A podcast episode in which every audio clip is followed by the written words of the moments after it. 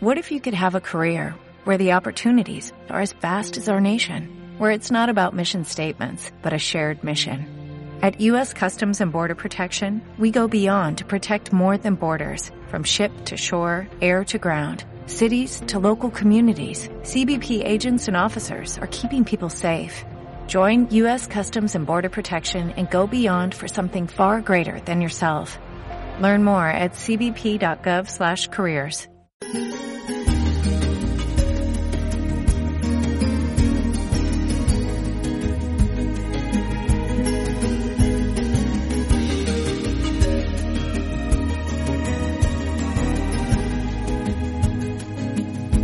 12 y 18 minutos de la mañana y continuamos en las mañanas aquí en Onda Aragonesa a través del 96.7 de su dial y de esos distintos medios digitales. Y la verdad es que estoy un poco emocionado porque ha venido al estudio un, yo los denomino a, estos artistas eh, Superman. Hay retos en la vida que, que, yo como persona no podría llegar nunca a, cumplir. Otros sí, otros de comer 100 pizzas, pues igual sí que me atrevo, pero al reto de, de hacerse 1100 kilómetros en bicicleta yo creo que no lo voy a superar en la vida, pero por eso hemos invitado a David López al estudio. Muy buenos días. Hola, ¿qué tal? Buenos días. Bueno, 1100 kilómetros, esto es una pasada. Es España entera de arriba abajo. Sí, bueno, pero en 10 días. Mm.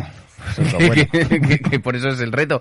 Os vais a recorrer desde Milán hasta Bruselas. Milán-Bruselas, lo que suele llamarse el Camino Español, esa ruta histórica que abrieron los tercios durante el siglo XVI y mantuvieron también durante el siglo XVII. Algo que la gente se hace en vuelos en tres horas, eh, vosotros lo vais a hacer nada, en, diez días, pero en bici a vuestra a vuestro ritmo. Sí, sí que es verdad que, bueno, pues diariamente tocan de media unos, a unos 100, 110 kilómetros, obviamente habrá eh, días más largos, otros más mm. cortos. Tenemos que pasar los Alpes, tenemos que pasar eh, la Selva Negra, los Bosgos. Quiero decir, habrá rutas un poquito más sencillas, más difíciles, es decir, las de mm. subir, obviamente, por ejemplo, y otras más facilonas, las de bajar, desde luego. ¿Cómo os planificáis para este evento?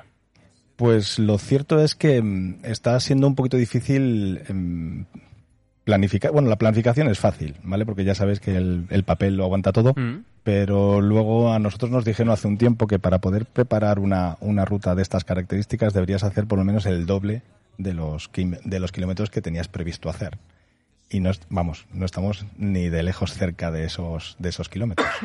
Entonces bueno pues eh, la falta de tiempo eh, el trabajo la familia es un poquito difícil sacar eh, pues ese tiempo para, para hacer ruta. Claro pero no son solo 10 días porque la preparación primero física la segunda la planificación de dónde os vais a quedar a dormir cómo va a ser el track por qué zonas vais a ir son más de 10 días. ¿Cuánto lleváis eh, con esto? Pues llevaremos del orden de dos meses, dos meses, tres meses. Es verdad que luego, claro, esto es una ruta histórica, entonces hay que leer bastante para saber exactamente por dónde pasaban los tercios o dónde estaba previsto que pasaran. Em, luego también hay que coger esa ruta, hay que hacer aproximaciones, hay que ver exactamente los relieves, luego eso hay que pasarlo al Google Maps, por ejemplo, generar los tracks eh, corregirlos.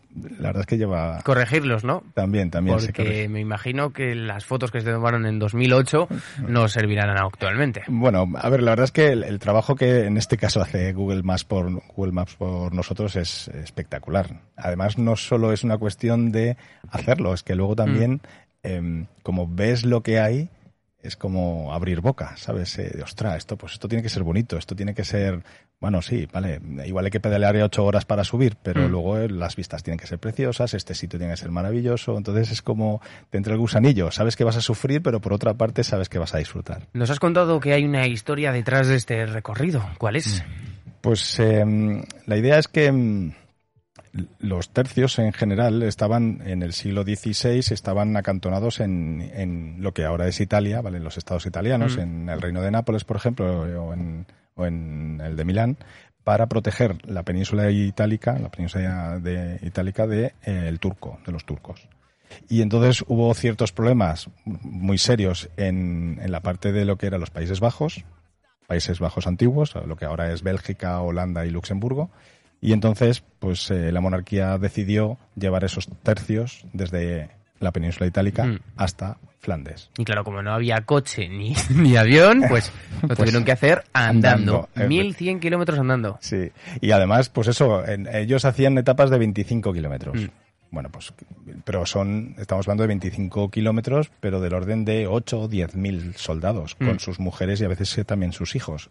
Y a todos esos ha- había que alimentarlos en cada una de las etapas. ¿Cómo se hacía eso realmente? Es que no, no me queda claro en la vida como 25 kilómetros era lo que recorrían los romanos y yo no me imagino ir de aquí a Huesca en tres días. Pues eh, se hacía y, a ver, para ellos yo entiendo que esto es como algo como, bueno, pues, pues, pues es que tampoco había otras opciones. Mm. Ah, Sí que es verdad que la dificultad que tenía por aquel entonces es precisamente la logística, porque dar de comer a 8, 10 mil, 12 mil eh, todos los días eh, o haces una buena logística y luego soldados, eh, que es que, que eran territorios que eran aliados, pero tampoco, quiero decir, que eran soldados que em, en cualquier momento te podían conquistar perfectamente un territorio. Con lo cual, em, el camino español cuando nace se, em, es un reto logístico de primera magnitud y nosotros lo que hacemos es, bueno, pues ese reto histórico lo convertimos en una, no sé si la palabra es diversión, porque, bueno, la palabra es diversión, de socio, desde luego, porque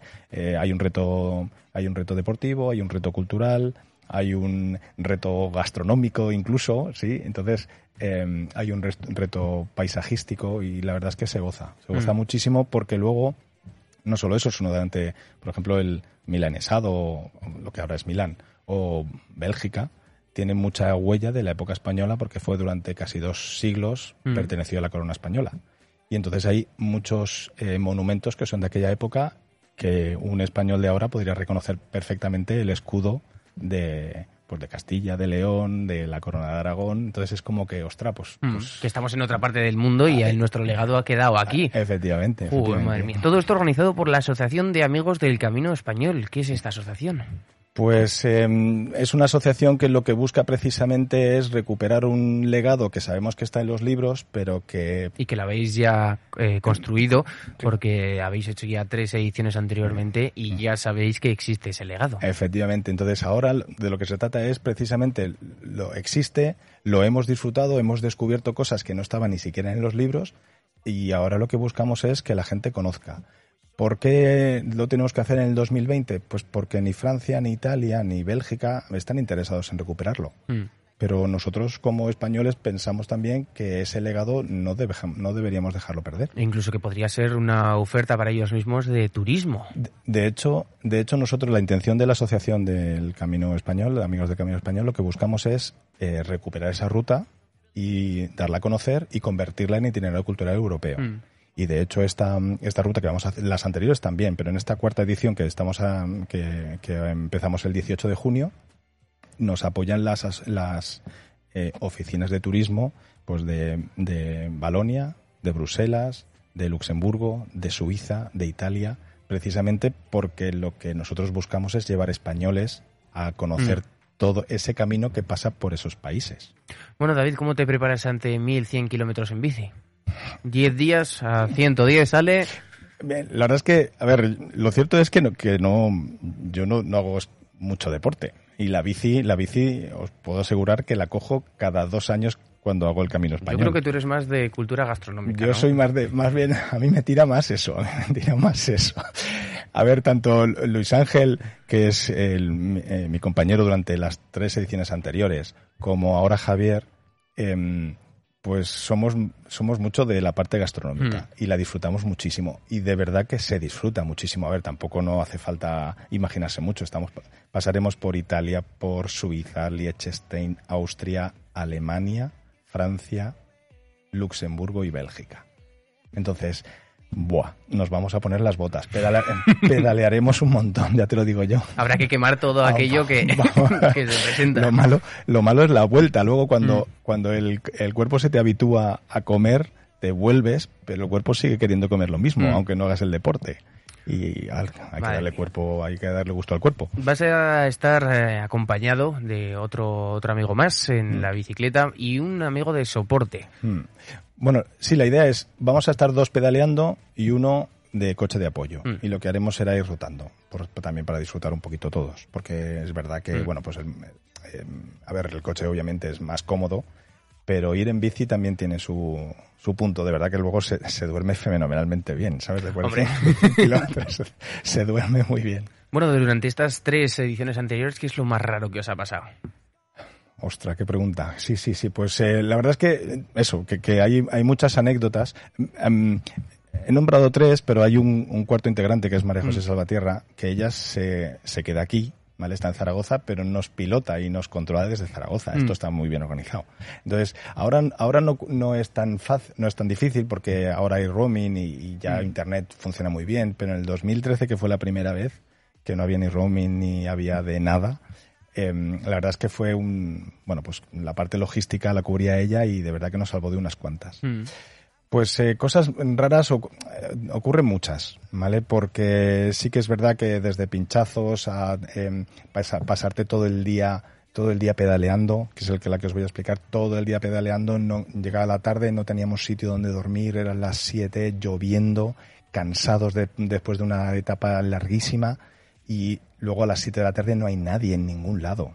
Vamos, entonces nos vamos que nos dormíamos en la calle Mm. y por allá a lo lejos em, pues vimos a dos personas, nos acercamos a aquello con cara de sufrimiento, pues estábamos reventados, la verdad que sí, y empezamos a hablarles así chapurreando el francés y nos dice, pero vosotros de dónde sois, ¿sabes? Ostras. Porque eran de Murcia, ¿sabes? ¿Qué? ¿Cómo puede ser que sea de Murcia? Bueno, anécdotas eh, diferentes eh, durante estas tres más una, vamos a decir, ediciones, pero, pero esta cuarta edición que vais a hacer, eh, recorridos totalmente diferentes los que os habéis marcado en esta ruta del Camino Español. Mm.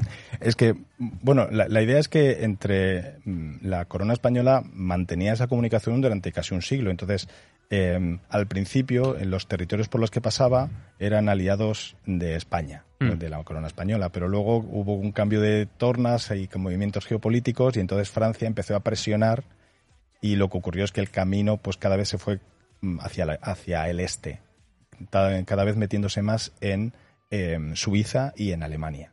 Entonces, que nosotros también pensamos que es lo bonito de, de este recorrido, porque haces el mismo camino español, pero lo puedes Mm. hacer por, varias, eh, por varios itinerarios. Entonces, en este caso, eh, lo vamos a hacer, eh, pues ya nos metemos en el siglo XVII, en 1623, que es una ruta que a nosotros nos parece muy, muy chula, porque, eh, muy bonita, porque em, además de que pasas por muchos países y, eh, y- y desde el punto de vista del paisaje es espectacular, ¿vale? Luego tiene una connotación histórica que es em, que todos los estudios indican que lo hizo Calderón de la Barca. Mm. Entonces, Calderón de la Barca, obviamente escritor del siglo de oro, pero también soldado de los tercios. Eh, Eso no lo sabía. Sí, pues es que él escribió el, el sitio de Breda Mm. y todo indica que es que estuvo allí. Entonces, pues es, eh, la idea es, venga, vamos a hacer el camino del, de Calderón de la Barca y así, así hacemos también un homenaje a todos esos soldados escritores, como Cervantes, como Lope de Vega, como el propio Calderón de la Barca, pues para, para dar a entender también que sí, que es verdad que eran soldados, pero luego había una connotación en aquella época donde el escribir y donde la parte artística eh, contaba muchísimo. ¿Os podemos seguir de alguna manera durante estos 10 días? Sí, sí, por desde luego. Vamos a hacer ahí un esfuerzo entre pedaleada y pedaleada. De verdad que no es nada sencillo esto de hacerse fotos y sonreír cuando estás reventado, pero lo vamos a intentar entonces pues en las redes sociales de la página web, elcaminoespañol.com y luego en las redes sociales, arroba el pues tanto de Twitter como de Instagram, que nos estamos poniendo las pilas porque no teníamos de Instagram, ya tenemos una edad, ¿sabes? Y ya no.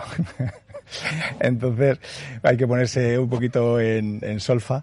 Me está enseñando mi hija y mi hijo, ¿sabes? Entonces, em, bueno, pues eso, en las redes sociales eh, estaremos, eh, estaremos seguros. Bueno, pues eh, David, mucha suerte en estos 1100 kilómetros, eh, 10 etapas, 10 días del 18 al 28 de junio que vais a estar haciendo, eh, recorriendo esos mismos caminos que recorrió Calderón de la Barca entre Milán y Bruselas. David, muchísima suerte. Muchísimas gracias.